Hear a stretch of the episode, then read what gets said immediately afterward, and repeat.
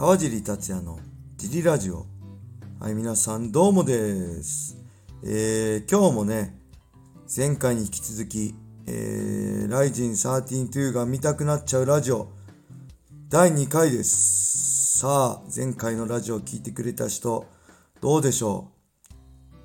う？ライジン32見たくなっちゃいましたかね？もしね、あの、前回のラジオや、このラジオを聞いて、ライジン32見たくなっちゃった人は、このラジオの説明欄のね、一番上にも載せてある、えーエキサイティングライジンの URL から、えーペーパービューを購入していただけると嬉しいです。えー前日までに買えば500円安くなるんでね、多分。よろしくお願いします。そんなわけで一緒に、ライジン32を楽しみましょう。僕もね、えージム営業日なんで、終わってからね、えー後半だけでもね、見たいと思うんで、エキサイティングライジンでね、あの一緒に見ましょう。もし、需要があれば、えーこのスタンド FM でライブ配信しながら、いろいろ感想言いながらね、やるのもありかなと思うんで、もし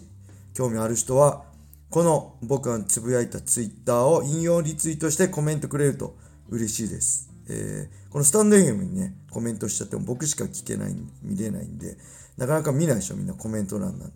なんでツイッター等で引用リツイートしてくれれば僕はね、いいのをしたり、えーリツイートできたりね、拡散できるんで、よろしくお願いします。はい。そんなわけで、今回も第2回行ってみましょう。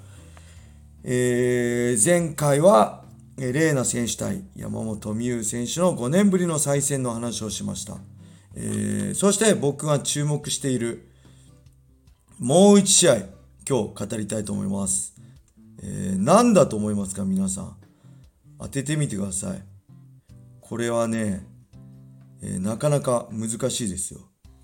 ここに来るかって言って、早く言えよって感じですよね。一人でそんなもったいぶってても、何の意味もないんで、行きましょう。えーこれです。第10試合。ボビー・オロゴン選手対北村克也選手。これね、僕ね、北村選手のね、体がめっちゃかっこいいですよね。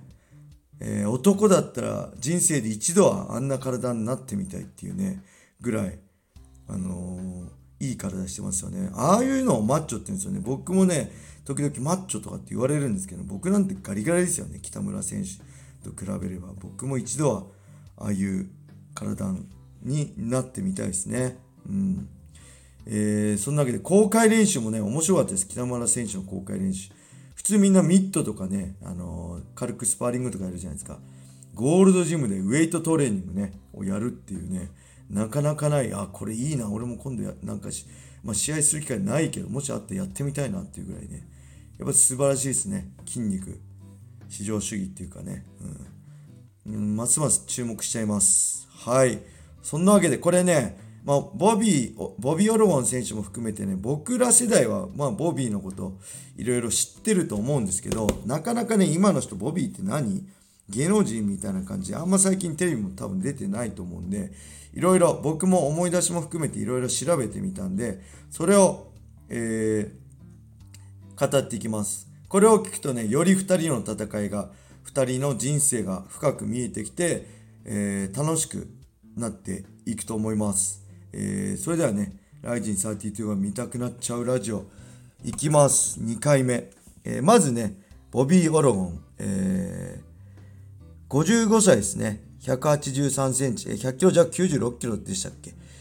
らしいです。ただこ、この55歳っていうのもなんかね、ボビーの国ではね、あんまりその千年カップ数えるというのがないらしくて、わかんないらしいですね、詳しくは。ただまあ、だいぶ、昔やってたのだいぶ十何年前なんでね、まあ、だいぶ年は上だと思います。まず、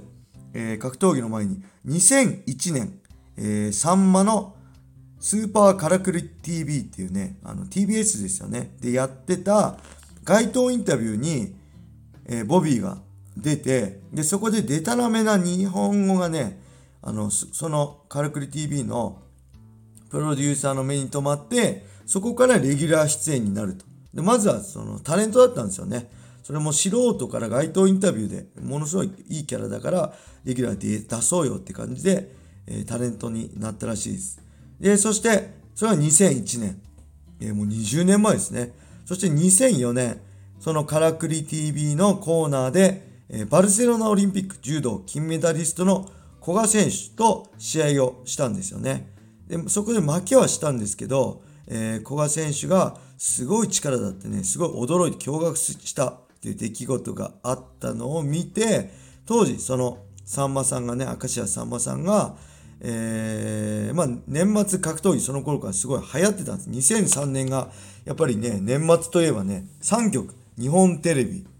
えー、で、猪木祭りでしたっけ？で、TBS でダイナマイト、K1 ダイナマイト。そしてフジテレビでね、プライド男祭りっていうね、3曲が格闘技放送するっていう格闘技バブルだったんで、その翌年なんで、その中で、えー、年末の格闘技イベント出場も夢ではないってね、言ったことから、まあ、番組内で、えー、K1 ダイナマイトを目指す企画がスタート。それは2004年ですね。うん、で、えー、寝技世界一の菊田早苗選手の率いるね、グラバカに入門します。で、それでね、番組内で、番組内の企画で、ホイス・グレイシーとスパーリング、ホイス・グレイシーってね、グレイシー一族の、えー、まあ一番最初 USC でってね、圧勝したグレイシーの伝説を作ったね、一番最初の選手ですね、桜庭選手とかとのね、あの90分の死闘もみんな知ってると思うんだよね、僕ら世代の人は。そのホイス・グレイシーとスパーして、まあ腕十字で負けはしたんですけど、まあ、ホイスをね、確か耳から流血させるっていうね、大健闘したのをきっかけに、え実際に K1 からオファーが来ます。そして2004年大晦日、えー、シリル・アビディ選手に勝って、えー、そして翌年2005年の大晦日、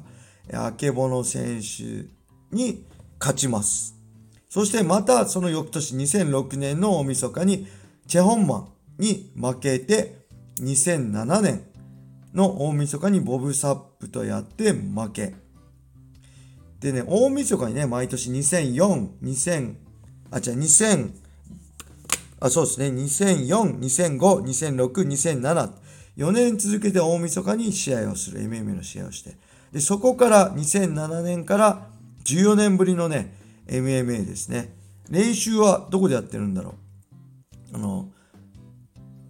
うーん、ちょっとわかんないですね。だ、ん？ゲームスポーツ行ってましたっけ？とかとね、でやってるみたいですね。うん、それは SNS 上がってたかな。で、対する北村克也選手。35歳です。まだ若いですね。そしてレスリング出身ね、アマチュアレスリング出身。えー、2008年から2010年まで8、9、10と全日本選手権グリエコローマン96キロ級で優勝3連覇してますね。で専修大学卒業後は FEG。今の人知らないかな当時の K1 の運営会社ね。今の K1 とは全く違う運営会社です。もう、あの、廃業しちゃいましたね。潰れちゃいました。そこの FEG に入社して、入社したんですけど、格闘技はやらずにアマチュアレーシングに専念しました。で、そこでね、FEG ってさっきも言ったように経営悪化しちゃって潰れちゃったんで、経営悪化が原因で、FEG からドンキホーテ。こちらはね、戦国の運営をしていた会社ですね。運営してたのか戦国のスポンサーなのか当時が格闘技と縁が深いドンキホーテね、に所属を移します。そして、2015年に、この FEG のね、代表だった谷川さんが、あ開催した巌流島っていう大会、これは MMA とは違うんですよね。えー、なんか押し出しとか、あの、ドラゴンボールのね、天下一武道館みたいな丸い武道場で押し出したら、押し出されたら負けだったりね、打撃が中心で、寝技は何秒とか時間が決まってたような気がします。菊野勝則選手はね、活躍してた舞台ですよね。そこに巌流島に参戦。えー、でね、その試合勝ったんですけど、その大会を見に来ていたあ新日本プロレスの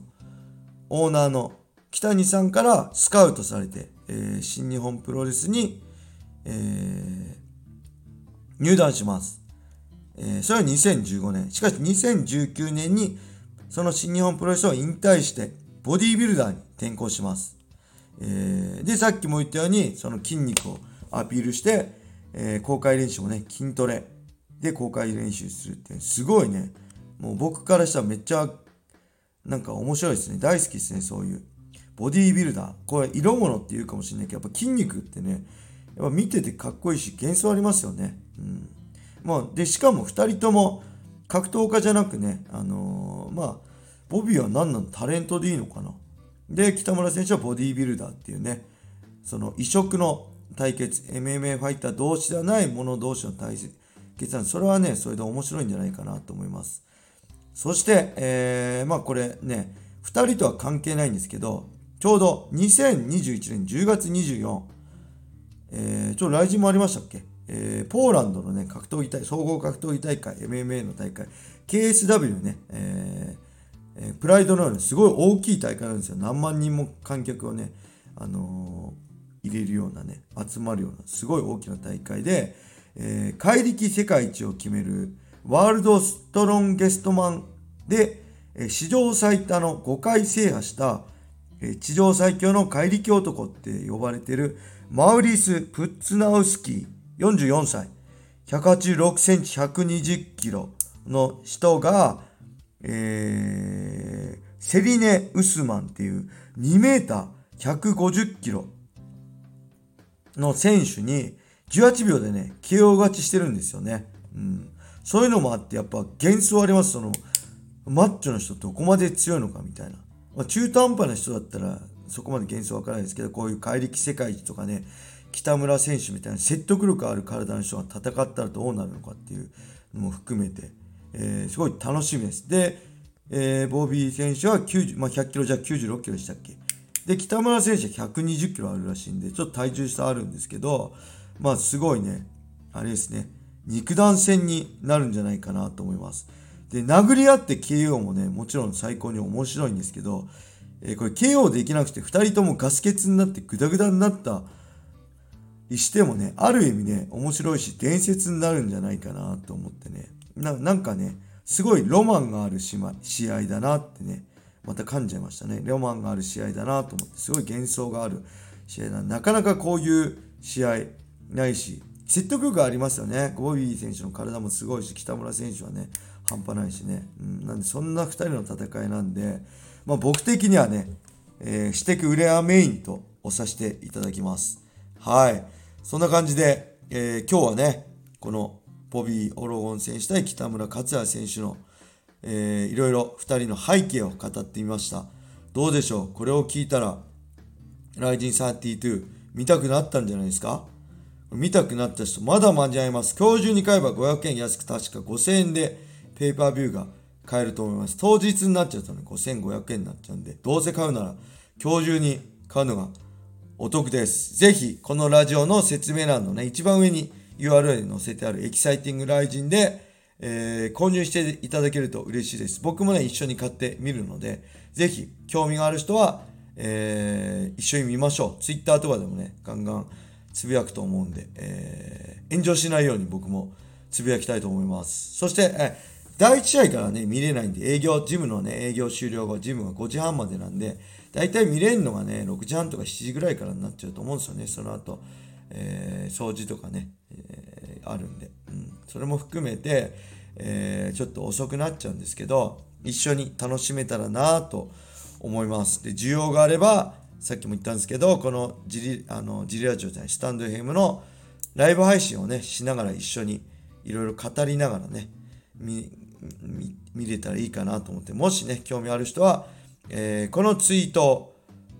えー、ツイッターでね、引用リツイートしてコメントいただけると嬉しいです。えー、スタンド FM にコメントしちゃうとね、多分僕しか見てないんで、拡散できるツイッターでよろしくお願いします。はい、そんなわけでいよいよ明日に迫りました。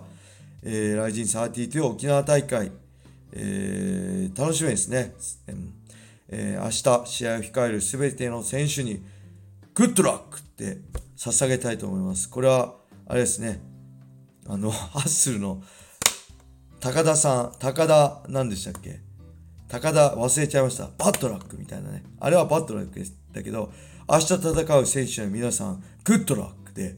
頑張ってください。はい。それではね、今日はこんな感じで終わりにしたいと思います。えー、皆様、良い一日を。またねー